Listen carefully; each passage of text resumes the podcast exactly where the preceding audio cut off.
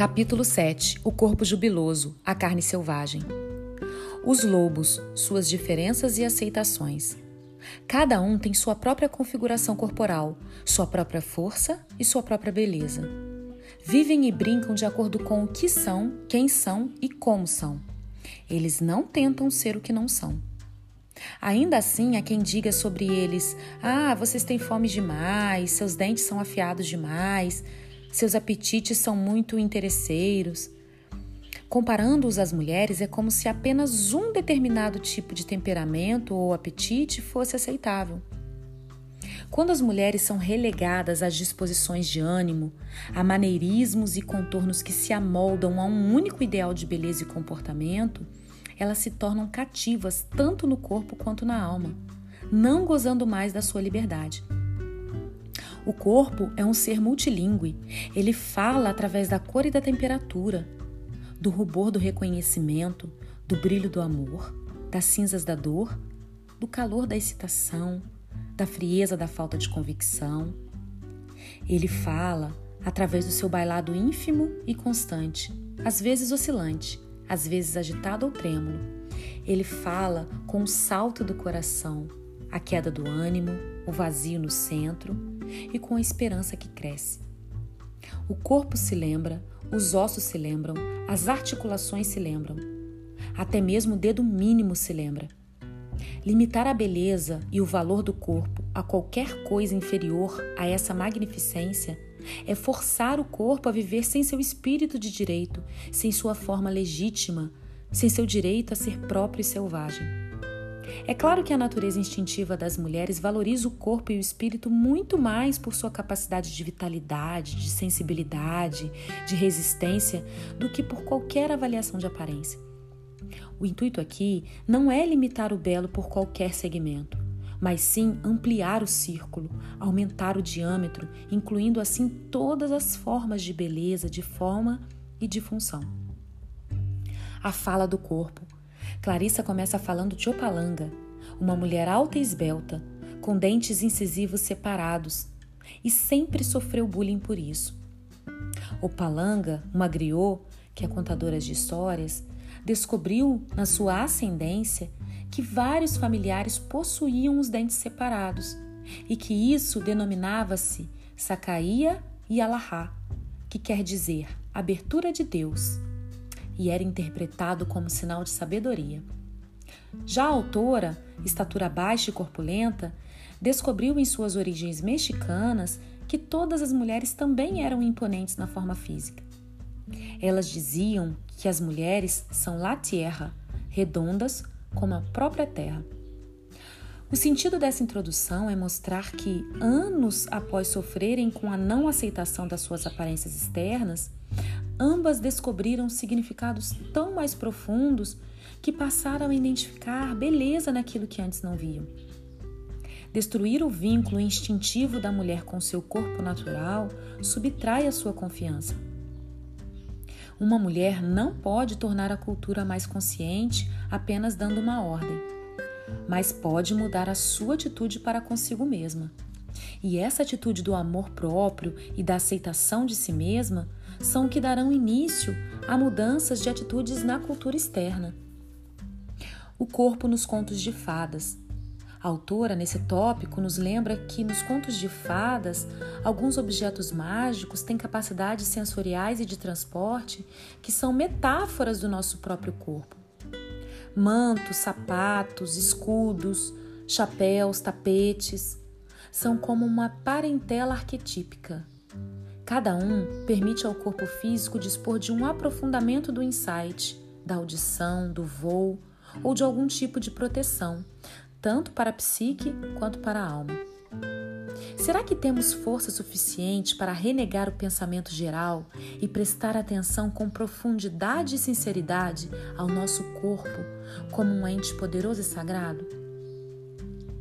O poder das ancas. Aqui, Clarissa revela uma experiência inesquecível quando tinha por volta de 20 anos. Em uma viagem, ela viu uma mulher de aproximadamente 35 anos, nua, seios murchos e barriga estriada de dar à luz. Esta mulher dançava ao som de tambores e maracas. Plena, cheia de vida, um furacão nos quadris. Outra vez, outra mulher bem mais velha tinha quadris de pera, seios pequenos e coxas cobertas por veias arroxeadas. Havia nela uma enorme cicatriz desde a coluna vertebral até as costelas. Sua cintura devia ter uns quatro palmos, mas ela era como mel. Os homens zumbiam à sua volta. Seu segredo poderia ser o sorriso, o caminhar, o olhar, ninguém sabia. O poder cultural do corpo é a sua beleza, mas o poder no corpo é raro, pois a maioria das mulheres o expulsou com torturas ou com sua vergonha da própria carne. Chegou a história, La Mariposa, a mulher borboleta. Todos os anos, os turistas sobem até Puyé com todo tipo de expectativa, desde as sagradas até as profanas. Vem ver algo mais selvagem dentre os selvagens. Um espírito vivo, lá mariposa, a mulher borboleta. Uma mulher, e que mulher, apresenta uma dança, a dança da borboleta. Após longa espera, os braços do tocador de tambor começam a fazer soar o sagrado ritmo da borboleta, e os cantores clamam para os deuses com toda a alma. Surge Maria Lujan, ela é grande, grande como a Vênus. É também velha, velha como um rio ou como os pinheiros nos pontos mais altos da montanha.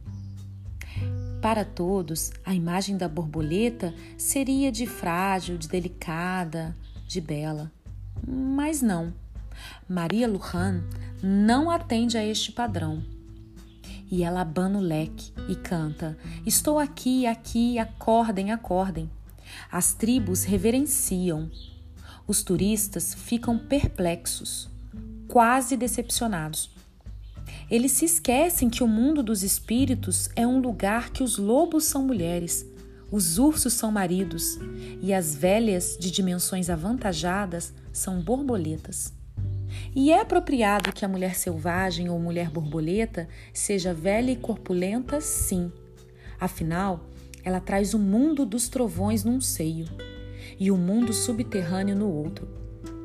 Suas costas são a curva do planeta Terra, com todos os seus frutos, alimentos e animais.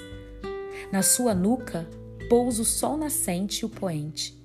Sua coxa esquerda guarda todos os pinheiros e a direita todas as lobas do mundo. Em seu ventre estão todos os bebês que nascerão um dia a mulher borboleta corrige a ideia equivocada de que a transformação é só para os torturados, para os santos ou para os tremendamente fortes. O self não precisa mover montanhas para se transformar. Um pouco já basta. A donzela borboleta poliniza as almas da terra. Ela é la voz mitológica, é a encarnação da mulher selvagem. Reflexão o corpo é como o planeta e sofre transformações. A mulher mais selvagem não será facilmente urbanizada. Para ela, o que vale é a sensação, pouco vale a forma. O seio tem a função de sentir e amamentar. Amamenta? Sente? Então tá ok. Os quadris são largos porque carregam um berço de marfim para as novas vidas. As pernas são roldanas para o nosso ir. A mulher selvagem aparece em muitos tamanhos, formas, cores e condições. Mantenha-se alerta para reconhecer a alma selvagem em todos os seus inúmeros disfarces.